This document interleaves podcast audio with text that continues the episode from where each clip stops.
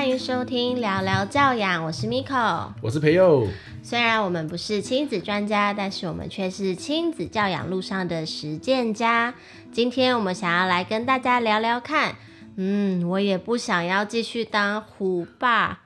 还有什么吼吗？就是不想要对着小孩大声的吼叫啊！虎爸跟吼妈这两个有对称吗？虎是老虎的意思吗？那个是唬人的唬啊，也可以吧？唬人，反正就是很凶嘛。哦，唬人不一定会凶啊。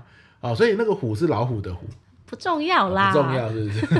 因为吼是星星的意思嘛，是吧？就是吼啊，吼叫哦，这样。吼人啊？吼人啊？对啊，对啊，对啊，对啊，对啊。跟星星有什么关系？不是，就是那个声音，因为一个是动物，一个是撞声词。然后在一开始就先辩论吵起来这件事情。这这个虎爸虎妈是行之有理，大家都会这样说，是吗？有啊，因为我第一次听到了。哦哦哦。嘿嘿嘿，所以我就想说，哎，这什么词啊？嗯，很有趣。嗯，是，所以虎爸虎妈的意思，如果你也是第一次听到的话，他的意思就是你会对孩子大吼大叫，比较严厉一点啊。严厉不一定会大声。但是虎爸虎妈是那种很大声、高分贝，你应该有听过，有时候邻居骂小孩啊，或是我们自己有时候忍不住骂小孩啊，就会忽然之间很大声说：“你到底在干嘛？”嗯、哦，这一种的，哦、这这就是属于虎爸虎妈的意思嘛？对，我们的定义啦，好吧？对对对，而、嗯、而、啊啊、我们就是希望说，为为什么会聊到这个？嗯，就是因为我。最近看了一篇文章，《亲子天下》的文章，还特地转传了给我。对，我转传了给你。我想说是在暗示什么吗？还是在明示？对，那那篇文章就是说，如果你今天对孩子常常因为不耐烦，而大吼大叫的时候，嗯、比如说用很高分贝的声音跟他说：“你不能这样，你不能那样，你给我去写功课，你给我去洗澡。”然后很大声说：“你干嘛这样子做？不是出门前告诉你不要这样吗？”哦，大声到整栋楼都听得到，比隋唐他们家还大声的时候。那这就属于虎爸吼妈。他说，如果常常我们对孩子这样子高分贝、大声的吼叫，嗯、孩子呢在慢慢成长成青少年的时候，那个焦虑症的情况啊，不耐烦的情况啊，嗯、呃，没有耐心的情况，注意力不足的情况，会比。父母不是这样子对他的孩子，还要高很多。这是个研究，就是对，这是一个，哎、欸，我我不知道是不是个研究、欸，哎、uh 是亲子天下有一篇文章是这样对写的一篇文章，它是某个作者写的啦。对对对对，那当然，它里面当然就要提到方法嘛，你总不能说哦，就会有这样的情况哦，你好自为之哦，对，不是啊，他他有提到方法，那第一个就是空间隔离啊，就是说啊，你。发现你要准备大吼大叫了，赶快去其他房间。嗯，那我们通常的情况就是，当我们想到去其他房间的时候，我们已经吼完了啦，对吧？常常不是有人说吗？哎呀，你情绪来了要大吼大叫，赶快先去喝一杯水，先去喝一杯水。那有妈妈有讲过啊，我也喝一杯水啊，我喝喝了一口水，我迫不及待的吞下去继续骂，润润喉继续来，对，润润喉继续来这样子。嗯、啊，所以这个情绪很高涨的时候，到底要怎么样哈？可以。不要成为虎爸虎妈，又或者是其实成为虎爸虎妈没有你想的那么严重啊。因为有些人哦，吼完小孩之后，他回复理性嘛，嗯，对，然后就很懊悔、很自责。这个懊悔跟自责有需要吗？还是其实没有那么严重？我觉得一定会懊悔自责的啊，因为会懊悔自责的人，一定就是他内心是想要那个孩子的，但是因为发生的某件事情折磨他到了那个临界点，所以他才爆发出来。所以他对于自己的这个行为，可能是哎呀，我怎么会这么做？对，然后甚至觉得哎，这样子小孩还好吗？他又又迫不及待，可能又想要去跟他道歉，抱抱他。对，那当然有些人可能是拉不下脸啦。对，那内心又会有一些折磨。对，嗯，所以刚刚讲到一个关键字叫做“爆”，嗯，它就是到一个临界点爆炸嘛，嗯，换句话说，它是一个累积，嗯，最后像火山一样，热能一直累积、累积、累积，最后爆炸，嗯，也就是换句话说，如果那个它在累积的这个东西，可能是个想法，或者是孩子的行为，如果能够被抒发掉的话，嗯，或许就不会爆炸，它就不用变成虎爸或吼妈。当然，谁不想能够平常能够被疏通、疏导那个情绪？对。然后大家当然都可以和平的相处。但是我觉得那是个理想啦。因为每个人的临界点在哪里，或是你当天生理、心理状态都有不一样的一个变化。你今天可能就是生病不舒服，你需要安静的时间多一点，或是你今天上班一整天，已经嗯工作的狗屁倒灶事已经太多了，你回到家里，小孩就算只是过来跟你说妈妈妈妈，你可能都大吼说滚开。你可能都承受不了再多一点压力在你身上。就是那个妈妈妈妈，其实她只是让你不耐烦加一，可是你已经不耐烦九十九了。没错没错，所以其实你说疏通情绪，我们很想做到，但是其实我今天也很想就是聊的一个点是，疏通的方法百百种，但是很多时候，更多时候大家是要去想的是。你不要去苛责自己说，说啊，我怎么又凶了？我又我又做了这件很不好的事情，会伤害他大他的大脑，让他以后一辈子会焦虑、躁虑，任何事情。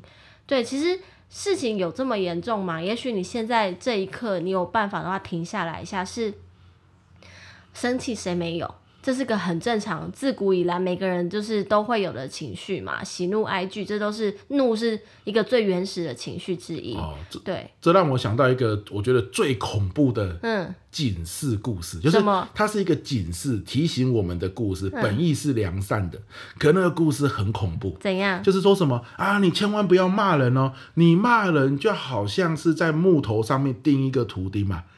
你骂一个人就等于钉一个徒弟，骂一次就钉一次，骂一次就钉一次。你看看，你钉就钉很多徒弟。那你说我道歉就好了，道歉就是把图钉拔掉嘛。可是你有没有发现，就算把图钉拔掉了，坑坑洞洞都还在，阴影就留下来，感觉实际上是一种不可逆的情况。哦，那那种一讲完之后就对对对对，我不能骂人，骂人就是钉图钉，会让他千疮百孔，而且骂完人之后永远都会留下阴影。哦，我觉得，对对对，对啊，亲子之间怎么可能不会吵架？不会骂人哇！一骂完人完了，一辈子会留下阴影。我一辈子要活在这个懊悔或者是这个悔恨之中啊，好恐怖的一个啊。你这个故事很有画面感，没错。对对，我觉得好像，哦，我不敢说在台湾全部的爸妈，但在我身边的非常多爸妈都是像你说的这样。我们好像内心都有一个恐惧，就是这是不好的，这是不对的，对，不可以做。对。对，但是我们今天会想要讨论这个主题，其实就是因为，当然我们两个是做过，而且我相信我们未来也很难完全说不做。而且我们周遭的人也都是有做过，就是我们也是人，也是有情绪。对对对对，来了就是会会会爆炸，爆炸完恢复理性之后，又觉得很悔恨。可是悔恨的时候想到那个故事，又觉得天哪！一辈子留下伤口，真的有那么严重吗？我觉得我希望不要那么严重。没错，因为父母其实都是在学习的，我们希望是少一点这个生气的频度，当然越少越好。然后再来是，当你真的不小心暴怒的时候，那个情绪不要延续下去。对，一瞬间你爆发了，对，你真的不行了，你火山爆发。可是你不要让那个岩浆波及到四周所有的人，伤害到大家。你有办法去停止下来，甚至去像你刚刚说的转换那个心情跟转换环境，对对，那才是最重要的。这个现在目前讲的是亡羊补牢的部分，对，因为因为没有我我我是觉得说我们我们刚刚讲那个言论哦，我们的本意是说不要，我们都有情绪。然后呢，我们是长时间相处，嗯，所以难免会有爆炸的时候。对，爆炸了就是爆炸了，我们就要首先先亡羊补牢。对，但是我们本意当然是希望说能不爆炸就不爆炸。我我们不是说爆炸很好啦，没关系。我跟你讲，爆炸没那么严重，嗯，爆炸就让它爆，我们亡羊补牢就好，不是这个意思。我们当然也知道不要爆是最好的，嗯，可是现实生活不是如此嘛？对呀，那个是理想嘛。那我们现在讲的是。首先，我们先来谈，如果真的爆炸了，而且在我们周遭的朋友里面，包含我们自己，三不五时都在爆炸。嗯，爆炸了，怎么样亡羊补牢，让这个、嗯、这个对孩子的造成的影响来到最小。对对对。然后等一下，Miko 才会带大家再来一起讨论说，那到底怎么样可以尽量不爆炸？哦，对不对？有要准备这一趴是不是？是是哦，没有，是不是？啊，这个剪掉，剪掉，也可以讨论啦。我觉得，因为我们也还在学习啊。对对对，对对对，我们是实践者。对我，我觉得我我想要先分享，我今天在那个就是不知道在 FB 还是哪里看到一段文字，我觉得很喜欢。对，因为他就是说。哎、欸，说什么啊？我来翻一下我的那个，你帮我垫一下等我看一下啊。好啦，哦，这还是我自己写的，我忘记了。就是我们父母常常都是会找不到方法去化解心中的那个冲突，就是刚刚讲那个你呃想要爱孩子，但是你现在又好生气，孩子中间那个乒乒乓乓那个冲突，你化解不开的时候，你就只能大声的叫，大声的吼叫。然后这这种状态其实就像是小孩子还很小的时候，他不懂得说出他的想法、他的不舒服、他的感受的时候，他能怎样？对，哭。对，他就只能用哭这个方式。对，对，所以其实。小 baby 跟我们现在大人刚开始教养孩子，或是已经一段时间，这些大人都一样，因为你对这件事不熟悉，对你对养孩子不熟悉，那小 baby 是对适应这个世界不熟悉，所以你会选择一个想要自我保护的方式。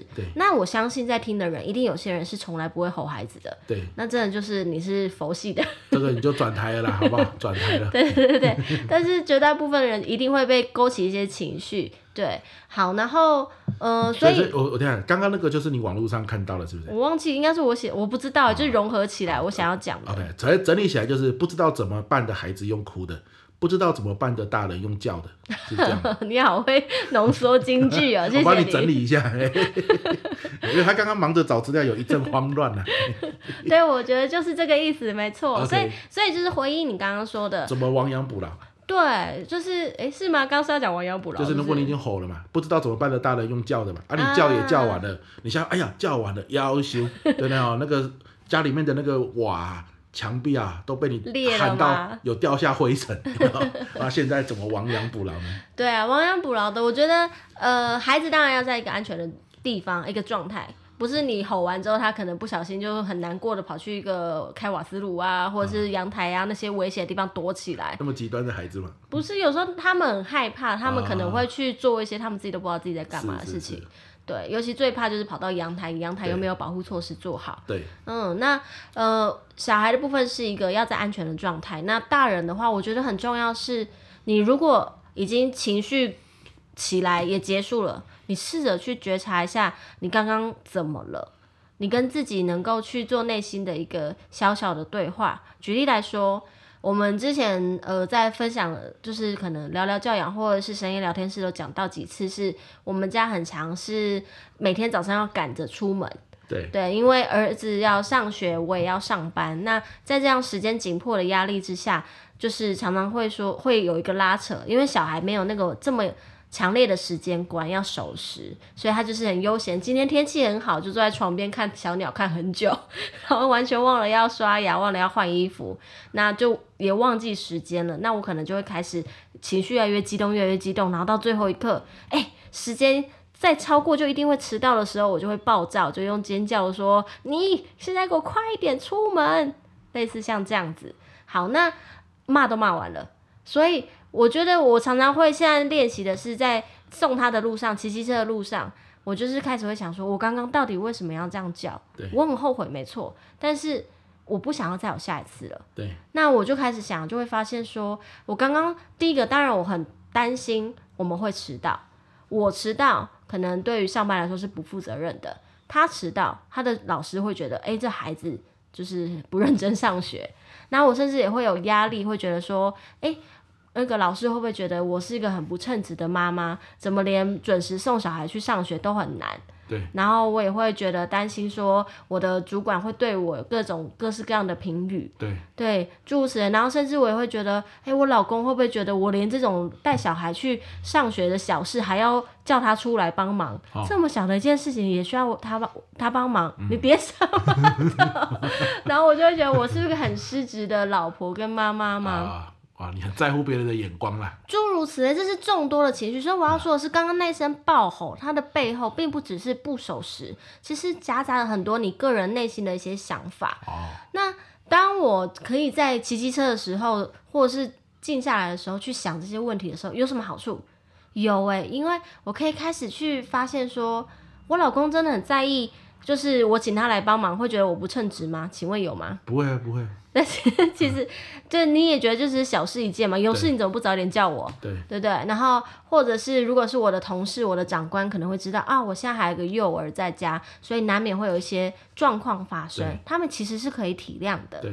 那幼稚园更不用说了，就是呃，幼稚园不像小学、中学，就是时间管控这么紧。你真的晚一点送去学校，其实也没有那么大的关系。就是当我去解析、归类我的这些情绪。这些让我烦恼、让我爆炸的东西的时候，你才发现有那么严重吗？哦，也许都不都不要做到，呃，都就是都不要抵触到是最好。但是今天真的碰触到的时候，我其实是有办法让他们一件事一件事的化解的。OK，那这样的思考过程其实就是自我的一个疗愈。OK，嗯，所以就是所以大吼大叫完之后，你觉得亡羊补牢的方法是自我的疗愈？对对，但是我觉得在大吼大叫跟自我疗愈中间还有一个，因为现在小孩子他也被你大吼大叫吓到嘛，嗯，所以我觉得在忙着我们自我疗愈的时候哈，我自己啦，嗯，好，我会比较先 focus 在小孩子身上。有啊，我刚刚说他在安全的地方。对对对对，所以我会做一件事，我我这这这一年啊，嗯、因为我我我是一个很喜欢大吼大叫的人，尤其我大吼大叫起来又很大声，很可怕。尤其我外形长得也是真的是蛮恐怖，嗯，所以再配上我的大吼大叫。应该说，哎、欸，大大家会误会，其实你平常是个好好先生，个性非常好，就是弄你、戳你、骂你啊，你可能都会都笑笑的，都没事没事。对。但是只要有一天压到，就一根羽毛压到你的最后一根稻草，就是累积嘛。对啊。对对对，就是累积啊！哎、啊，每个人的累积的东西不一样。对。但是我后来发现哦，我说大吼大叫，他真的会对他来说伤害很大。嗯。有一天我发现，我大吼大叫完，他竟然在发抖，那我就觉得这就不应该是，对不对哈？这个。这个我生他出来的理由嘛，对不对哦？他应该只有在蝌蚪的时候有“抖”这个字，不应该在发抖的时候有“抖”这个字。你是不能接受你自己的小孩会抖，是不是？不是，我觉得就他很可怜呐、啊。对，我就而且这个是我造成的嘛，嗯，对不对？那我后来发现，我我会我会用一件事情啊，亡羊补牢，就是我会跟他说对不起。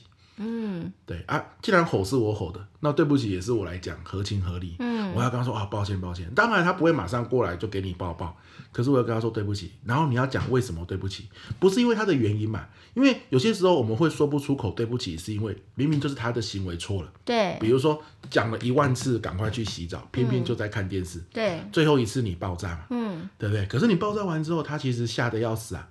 可是你爆炸完之后，你的理性恢复了。诶，你要你要怎么安慰他？你很像说对不起，明明就他的错，所以我们会针对我的这个大吼大叫的行为说对不起。比如说我跟他讲啊，对不起，爸爸刚刚太大声了。哦，可是呢，你等一下还是要赶快去洗澡，因为你看电视看太久。但是爸爸跟你说对不起，因为我太大声了。好，我觉得这是你这种就是自己转换很快的人可以做到的。对对对，一般人就是。你已经很不爽他这件事情了，然后吼完之后，你要的就是他去完成这件事情，或者是做到那个目的。又或者换句话说，是你现在要低声下气的说对不起，嗯、那你刚刚就不要吼啊。对，可是我们当然都希望不要吼啊。嗯、可是当你爆炸的时候，火山也希望它不要爆发。嗯。可是它爆发完之后，他也发现其实我也不想爆发，我也不想把我山脚下的村民都埋住啊。可都埋住了，嗯、你总得跟村民说声抱歉吧，对不对？啊，我的意思就是。今天跟他说对不起哦，是你的这个行为，嗯，那有没有效？我觉得效果很不错，就是你总得安抚他受伤的心理。有时候你大吼大叫完，小孩子会一直认为是不是他的错，然后把情况搞成这样。嗯、那我就会跟他讲，大吼大叫是我的错，可是你没有去洗澡啊，这个也是你要。就事论事啊。对对对，那有没有效？以前哦，我大吼大叫完，他就会很久很久不理我，或者是很怕我。可是自从我说。大吼大叫说对不起之后，我就会告诉自己，到底是多长大吼大叫？没有，我就会告诉自己，每一次对不起，其实就在提醒我下一次不要大吼大叫。所以我发现那个间隔有拉长一点。第二个，我们会两个一起想方法，我们会想说，哎、嗯，怎么办？后来我们不是发明那个微笑卡吗？就在有一次对不起之后发明的。嗯、我说你你觉得怎么样啊？下次你再遇到这样的情况的时候，我的大吼大叫可以减少。对，他就说。要不然你画一个卡片给我，我拿拿拿那个卡片出来，你就不能大吼大叫。对。可是我就知道我要做什么事。一个暗示。对对，所以我们就拿了一个有点像是名片卡大小，我用彩色笔画了一个笑脸给他。对对对。只要我不管现在的状态是什么，不管发生什么事，不管在什么时间空间，只要他拿出微笑卡，我我就是要停止当下爆发的动作。我其实自己对自己有一个暗示，因为就是随着孩子长大之后开始听得懂人话，其实基本上他不去，嗯，我们会生气，很多时候大概都是刚刚讲的，就是本来例行性要做的事，比方说，呃，再过几分钟看完电视要去洗澡，或者是我们等一下要出门要先换衣服，你明明顺序都告诉他，他也都办得到，但是他就是没有做到的时候，最容易是我们会爆发的点。对。然后我其实现在也都会练习说，我我自己啦，我自己会去暗示自己，就是我，我暗示的方式是去摸我自己的那种大手。呃，大拇指的那个指甲哦，难怪我看你大拇指的指甲好像都快掉了，是吗？你在夸张，我指甲很漂亮，好不好？这是刚剪过，是不是？我是那种就是暗示，就是我有时候情绪快要来，我觉得我下一步我要吼他了，因为吼是最快的，对我来说，然后就会立刻服从，然后去执行。对。可是其实我也会希望他是有自主的能力，知道说他等一下该做哪些事情，他明明就做得到，他也知道他可以。对啊，那所以我快要吼出来的时候，我其实就是会摸着我的大拇指，告诉自己，就是有点告诉自己说，其实深呼吸，换个方式跟他讲。对，所以我觉得我自己有时候蛮变态的，就是我可能摸完之后提醒自己，我就深呼吸完，我就我就会用比较更温柔的声音，乐乐啊，你知道妈妈在等你吼，你知道我们等一下要出去，对不对？哦、然后我自己都觉得自己很变态，因为我明明就内心是一把火，可是我的声音是很温柔的。然后哎。可是我跟你说很有效，因为我儿子就会从玩具堆里面转头看我，然后就跟我说：“嗯，我知道啊，我现在就把东西放好，我们就去穿鞋吧。”对。所以我就发现他其实也没有要故意惹我生气，对。他只是那个行为不符合我要的，所以我本来预计是要暴怒吼他，原来换一个方式也可以达到那个目的。Okay. 我们最后还是开开心心出门。对，好，所以这个已经讲到下一个层次，就是怎么样防范于未然了。嗯，就是你会用一个。有点像是肢体的暗示嘛，嗯、就是按大拇指。但有些人就是深呼吸啊。对。但因为我只会呼吸急促，我没办法深呼吸。对啊，像我就是微笑卡嘛。嗯。他会拿出微笑卡，然后我就会知道要停下来。嗯。嘿，那当然啦，微笑卡有个先天的 bug。他要带着那张卡才行。或是他来不及去拿。然后就先被吼了。对。他跑过去拿的时候已经来不及了。你在干什么？给我站住！快笑死我。所以，哎，我我觉得我们这样一气呵成已经讲完了一集。差不多啊。亡羊补牢的话，你的方法是你吼完之后，自己内心要去问自己，到底你生气的原因是什么？对，这有助于你拉长下一次吼叫的时间。嗯，对。那我的方法是会跟孩子说对不起，就是我刚刚不应该吼叫。那当然，每一个人的个性不一样。对，有些人拉不下脸来说对不起，那有些人可以。那你就是看看你有什么方法。那防范于未然的方法，像 Miko 刚刚讲的，就是他会捏自己的大拇指，当做是一个心理暗示。嗯嗯嗯。那其实我我的防范于未然是这样啊，就是我后来这这两年我才意识到，我自己的生长环境哦，我我要么就是好好讲话，嗯，要么就是爆炸。对。我没有中间值，就是好好讲话，我们就想成红绿灯嘛，要么就是绿灯。绿灯。可是好好讲话不代表我内心没有不满。嗯，可能累积很多。对，我只是选择好好讲话，可是我内心不满在累积啊。终于累积到一百分的时候变红灯，嗯，就是爆炸。可是其实，在好好讲话跟爆炸中间还有黄灯嘛，嗯，黄灯就是把我的不满、委屈、不爽讲出来。这可不可以算是第三选择啊？对，就第三选择，嗯，黄灯嘛。对。那这个讲出来之后，或许我们就可以讨论，嗯，或者是。意识让对方意识到我正在不不满或不开心。对，那为什么以前会没有黄灯思维呢？可能就是我觉得说，就算我讲了，你也不一定愿意坐下来好好听我说。对，可能无法达成共识。对，所以要么不讲，要么爆炸。对，可是我后来这两年发现，比如说有时候 Miko 跟我在生活上啊，或者是呃工作上有一些，我觉得。跟我意见不同调的时候，以前我都会累积嘛，啊，最后爆炸，爆炸其实不欢而散。对。后来我发现，我把我的跟 Miko 不一样的意见提出来，其实他并不会生气，嗯，反而是可以讨论的。他说，有时候你会去预设别人是怎么想的，可是你那个预设不见得是真实的。对。可是当我的假设这个不满或因为不同调导致有点不满或是委屈的时候，可能是三十分。三十分的时候，其实没有热度很高嘛，因为一百分是爆炸嘛。哦哦。那三十分还好嘛。三十分的时候讲你的语气、用字遣词、语速，就不会让对方听的人就是也也跟着爆炸。嗯。会变成是一种比较能够在讨论的感觉。所以我觉得这两年我的防范于未然的方法，就是当我意识到自己有有不满，或者是有在。累积一些不开心的东西的时候，我会去问自己那个东西是什么。嗯嗯，然后呢，我会在很很早期的时间就赶快讲出来，嗯，因为不讲就会爆炸。哦，那你也是觉察啊，你也是觉察自己内心声音。我我我刚刚在讲，我才发现，哎、欸，这其实就是你的觉察。对，因为我们对你本来一直说觉察也太难了吧，怎么可能有时间做得到？对对对对对、嗯，其实这就是觉察，就是静下心来去思考自己的想法了。对对对对对，哎、嗯欸，所以这是我的防范于未来的方法，我会更多的用黄灯沟通法。对对对，对我讲出来的话是在黄灯的领域。那我也想分享一下，你刚刚有说到，就是你都只有绿灯跟红灯，是因为你从小的环境嘛？对。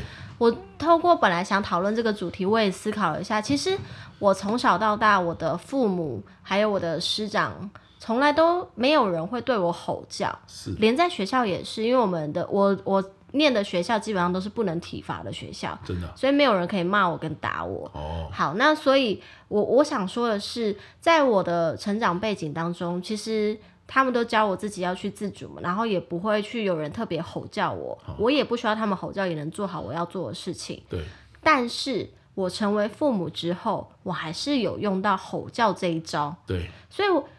这不是一个正相关，对，我要说的是这个，就是过去的经验不代表就是你未来就会成为那个样子。对，所以 虽然这是假托之词吧，就是我们吼小孩也不代表他以后就一定会吼别人，哦，不要有这么大的精神压力在这个上面。但当然最重要的是我们在暂停一下，嗯，我觉得父母精神压力并不是他担心孩子会去吼别人，我会啊，他，他是担心他孩子现在被你吼完之后内心的阴影吧。啊，有阴影就会人格扭曲，哦，也可能会去伤害，哦。对啊，我，哦，我跟我同学们，同事们都是在担心这个。想是他三十年后的事。哎，那些杀人犯啊，那些性侵犯啊，那些社会的一些边缘的孩子，很多他们都会说啊，因为家庭没有温暖啊，家庭没有好好照顾，哦。天哪，想那么远。你还记得那个《我们与恶距离》那部剧里面？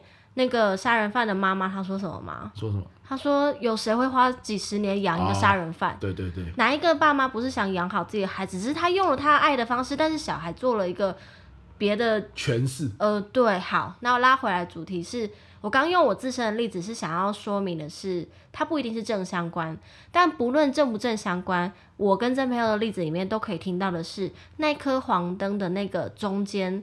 也就是你愿意去跟别人沟通协调，讲出自己的想法，倾听对方的想法。